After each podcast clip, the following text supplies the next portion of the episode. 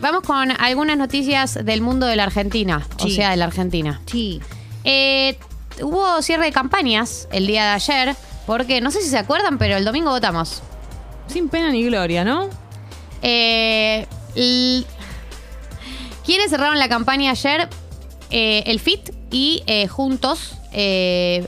El cierre de campaña de Juntos, todavía me cuesta decirle Juntos, eh, fue el día de ayer. ¿Quiénes estuvieron? Estuvieron María Eugenia Vidal, que obviamente fue como la protagonista. Eh, también estuvo acompañada por Horacio Rodríguez Larreta. eh, estuvo Mauricio Macri, Patricia Bullrich, Martín Lustó, el senador, entre otras personas. El acto fue en la Plaza Naciones Unidas, que está ubicada junto a la Facultad de Derecho de la UBA, alrededor, alrededor del monumento Floralis Genérica. Eh, estaban también López Murphy, Martín Tetaz, eh, dos candidatos, Pablo Oliveto, eh, Roy Cortina, ¿se acuerdan que era socialista y se Sí. sumó al espacio? Bueno, estaba también en el acto de fin de campaña. Eh, ¿Qué es lo que se dijo? Este 14 de noviembre tenemos que gritar más fuerte, Tenem- tienen que saber que podemos y tiene que ser un basta más atronador, dijo Vidal. Eh, ¿Qué más dijeron en la- la- la- el cierre de campaña de Juntos? Basta a un relato cinismo, eh, a un relato de cinismo, sometimiento y abuso. Eh, basta de mentira e improvisación. Eh, somos una fuerza poderosa que no se resigna a esto, a seguir así y que el domingo se va a convertir en millones de votos en las urnas. Esto lo dijo María Eugenia Vidal. Ir a votar este domingo es limitar el daño, es poner un freno y sobre todo es gritar que no pudieron con nosotros, que no nos rendimos, que sabemos que podemos tener un futuro distinto. Este fue el cierre de Juntos, que fue el día de ayer. El otro espacio que cerró, que, tuvo su acto de cierre de campaña el día de ayer fue el FIT. Estuvieron eh, y hablaron Nicolás del Caño, Miriam Bregman, Romina del Pla, Gabriel Solano, Cele Fierro, Bodart, eh, Juan Carlos Giordano, entre otras eh, personas. Eh, digamos, en este acto, primero eh, se filtró que hubo una pelea por una foto, que se, agarraron medio a piñas dos referentes por, por quién estaba en la foto. Sí. Eh, pero mm, además eh, se dijeron cosas como se, habl- como se habla de evaluación, de un mayor crecimiento de la inflación y todos sabemos que ellos quieren que estas crisis la paguen los trabajadores. Del mismo modo que estuvimos en diciembre del 2017, vamos a estar en la calle para enfrentar los atropellos que los capitalistas preparan para nuestro pueblo. Y, y además dijo... Vemos lo que está pasando en América Latina, en Ecuador, en Chile y en Colombia. Argentina no está al margen, tarde o temprano esos sucesos van a pasar acá. Creo que habla de las, las, las mo- movilizaciones y las manifestaciones que hubo en América Latina. Así que eh, este fue el cierre del Frente de Izquierda que realizó el día de ayer.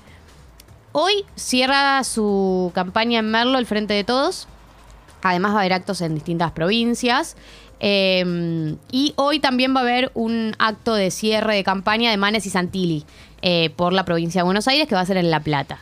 Eh, mañana, a partir de las 8, arranca la veda electoral, Jessy, así que No deja de nombrar políticos. No puedo Te pido con que dejes de hablar de Facundo Manes. Sí. Estoy muy, de- muy manizada.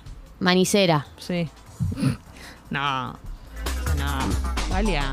Bueno, pues yo sigo lo que ¿Alguna vos estás diciendo. ¿Alguna vez? Bueno. Pero no, no. En otro orden de cosas que tienen que ver con la provincia de Córdoba, Paulo Londra resolvió su conflicto legal y va a volver a hacer música. ¡Yay! Ya tuvo su criatura, ¿no? Sí, ya tuvo Sí. su criatura. Eh, ¿Saben un poco, ¿Saben un poco de qué se trata la historia de Paulo Londra? Bueno, se las cuento. Dale. Paulo Londra eh, supo ser uno de él, eh, artista argentino más escuchado, con más reproducciones en Spotify. Cordobés, Eh, él. Eh, él forma parte de esta generación de traperos que se hicieron medio solos, ¿no? Que publicaron de repente una canción que la recontra pegó Sí. y empezaron a eh, publicar canciones por su cuenta. ¿Qué pasa? En un momento, eh, él empieza a laburar con Big Ligas, eh, que empiezan a producirle algunos temas, empiezan a laburar juntos, hasta que llega un momento donde eh, Big Ligas, en medio de un videoclip que estaban filmando juntos, si no me equivoco, le hace firmar un contrato que eh, en ese contexto, él, que era en ese momento tenía alrededor de 18 años, si no me equivoco, 19 años, eh, él piensa que ese contrato forma parte de, de- Como que firma, ¿viste cuando decís aceptás términos y condiciones y vos le pones el tic si lees lo que decía? sí. Bueno, un poco eso es lo que hace él, firma sin ver bien qué era lo que estaba firmando. En el, en el contexto de producir con ellos canciones y eh, parece que ese, ese contrato que había firmado eh, le cedía como los derechos de sus canciones a Big Ligas hasta el, eh, como que tenía el 2023. Entonces, desde ese día que fue, desde ese día que fue en 2019, él no volvió a publicar canciones porque le decían como, no, pa, si publicás va a ser como los derechos son nuestros. Y él dijo, no, yo bajo estos términos no vuelvo a publicar. Y desde ese día empezó la campaña Free Paulo porque era esto de, bueno, este pibe no sabía lo que estaba firmando, era chico, estaba solo, estaba mal asesorado, evidentemente, eh, y eh, venía esta disputa legal hace bastante tiempo. Bueno, finalmente hoy, dos años después, porque esto arrancó en fin del 2019, septiembre del 2019, eh, parece que la disputa legal llegó a su fin porque eh, resolvieron de manera amistosa en una corte de Miami eh, Big Ligas y Paulo Londra. El comunicado dice los abogados de ambas partes están felices de anunciar que han resuelto sus diferencias y que harán un comunicado de prensa en el futuro. Eh, dice que las diferencias han sido resueltas, pero que todavía no tenemos los detalles más profundos, que las dos partes estuvieron presentes en la corte, eh, incluyendo Pablo Londra, que viajó de la Argentina, y que todavía no hay comentarios de- acerca de cuándo el artista va a volver a lanzar música. Y cuando le preguntaron si iba a presentar novedades, simplemente sonrió. Así que vamos a ver qué es lo que pasa. O sea, se espera que Pablo Londra publique música pronto. Claro, se ve que es- eh, estuvo esperando todo este tiempo, es porque va a tener temas para sacar. Sí, y además eh, eh, ahí ponele, hay una session con Bizarrap que se dice que, que- que falta, digamos. Hay una como que está Ah, la, la 13 y después pasó a la 15, una cosa así. Es porque es esa. Y se cree que esa que falta es la de Paulo Londra. Bueno, 12, 13, no sé, 33, no sé. Eh, un número, falta una session que es como que quedó el número Sí. vacante, se cree que es la de Paulo Londra. Eh, y además él siempre habla de las ganas que tiene mm, de, de publicar. Ponele, acá tengo el, el relato de él de qué fue lo que pasó. Él dice todo. Esto es el relato de Pablo Londra de cuando firma el contrato. Dice, todo empezó cuando al fin pude darme a conocer en Argentina, gracias a recorrer plazas y competencias y de poner- de poder ganar a cara de perro algo que soñé. Llegué a soltar el tema relax, vi lo que la gente me alentaba y me encendí. Decidí dejar Argentina y el talento originado por la batalla de freestyle en lo más alto. Seguí subiendo temas, etcétera, etcétera. Luego me contactó una youtuber y me dijo que me quería presentar a Cristo y a Obi, que es Obi on the Drums, que es uno de los integrantes eh, que, que le hicieron firmar este contrato. El cual me postulaban como uno de los mejores productores latinos. eh, que, eh, y entonces eh, se juntó con ellos. Eh, confié en ellos, rechacé otros contratos porque me decían que no eran lo mejor para mí. Estaba entusiasmado, pensé en todo, que todo lo mejor posible estaba por venir. Le dije que nos llamemos Big Ligas porque vamos a crecer tanto independientemente que nos van a admirar. Eh, o sea, él se une con Obi on the Drums y dice que se llamen Big Ligas juntos. Hice música como un loco, a los 19 me fui meses a Colombia y grabé sin parar, eh, etcétera, etcétera. Ah, esto duró mucho tiempo. Sí. Eh, dice, uno de los tantos días en donde dormía en la habitación de Obi, que era donde grabábamos, Cristo dijo al otro día que tendríamos que hacer un video donde nos mostremos como un equipo fuerte.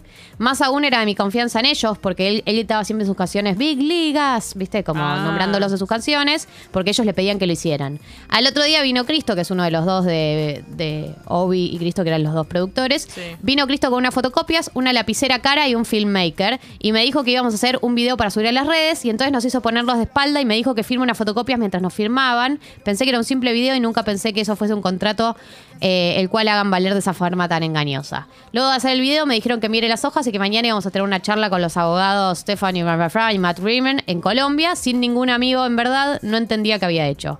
Esa noche Obi, que se había ganado mi confianza como nadie, como nadie, me dijo que eso que firmé no valía nada, que si yo estaba disconforme ese papel se podía romper o revisar en cualquier momento, y de la forma que me lo dijo y en el contexto que estaba, no me quedó más que creerle. Al otro día se presentaron por videollamada los abogados y me explicaron sobre números que nunca entendí y sobre un contrato que me es difícil entender hasta que es difícil de entender hasta para un abogado. La explicación fue tan corta que solo duró media hora. No podía y no quería aceptar que me habían hecho firmar algo sin ver, sin un letrado a mi, a mi lado y sin la posibilidad de analizarlo con alguien cercano mío. Volví a casa diciendo que firmé un contrato, el cual meses después me enviaron una copia. Eh, bueno, dice, esta es como la historia del contrato. Eh, y cuenta cómo después eh, eh, dice no estaba eh, dice que no quería eh, decepcionar a nadie mostrando mis miedos y disconformidades solo seguí y me dijeron que lo mejor era hacer un trato con una disquera no estaba seguro de aceptar pero estando en México a, horas de mi primer show allá Cristo lo llama por teléfono diciéndole que iba a haber complicaciones si no aceptaban el álbum con Warner. Bueno, empieza a haber como presiones a raíz de este contrato que finalmente lo que decía era que si él no firmaba, todo podía tener graves consecuencias económicas y que eh, tenía que aceptar el trato con Warner y empieza toda esta serie de eh, presiones. Dice que ni siquiera la canción con Ed Sheeran, lo- Ed Sheeran logró puntos de autoría correspondientes. Uy, no. Ellos se agregaron puntos de esa canción, siendo que no hicieron el beat ni la letra. Eh, siempre querían aparecer en los videos, siempre me decían qué decir, no podía decidir nada. Así que bueno, ahí él decide bajarse la música y dejar de publicar canciones hasta el día de hoy que se termina este conflicto legal. Bueno, enhorabuena por Paulo Londra. Free Paulo. sí.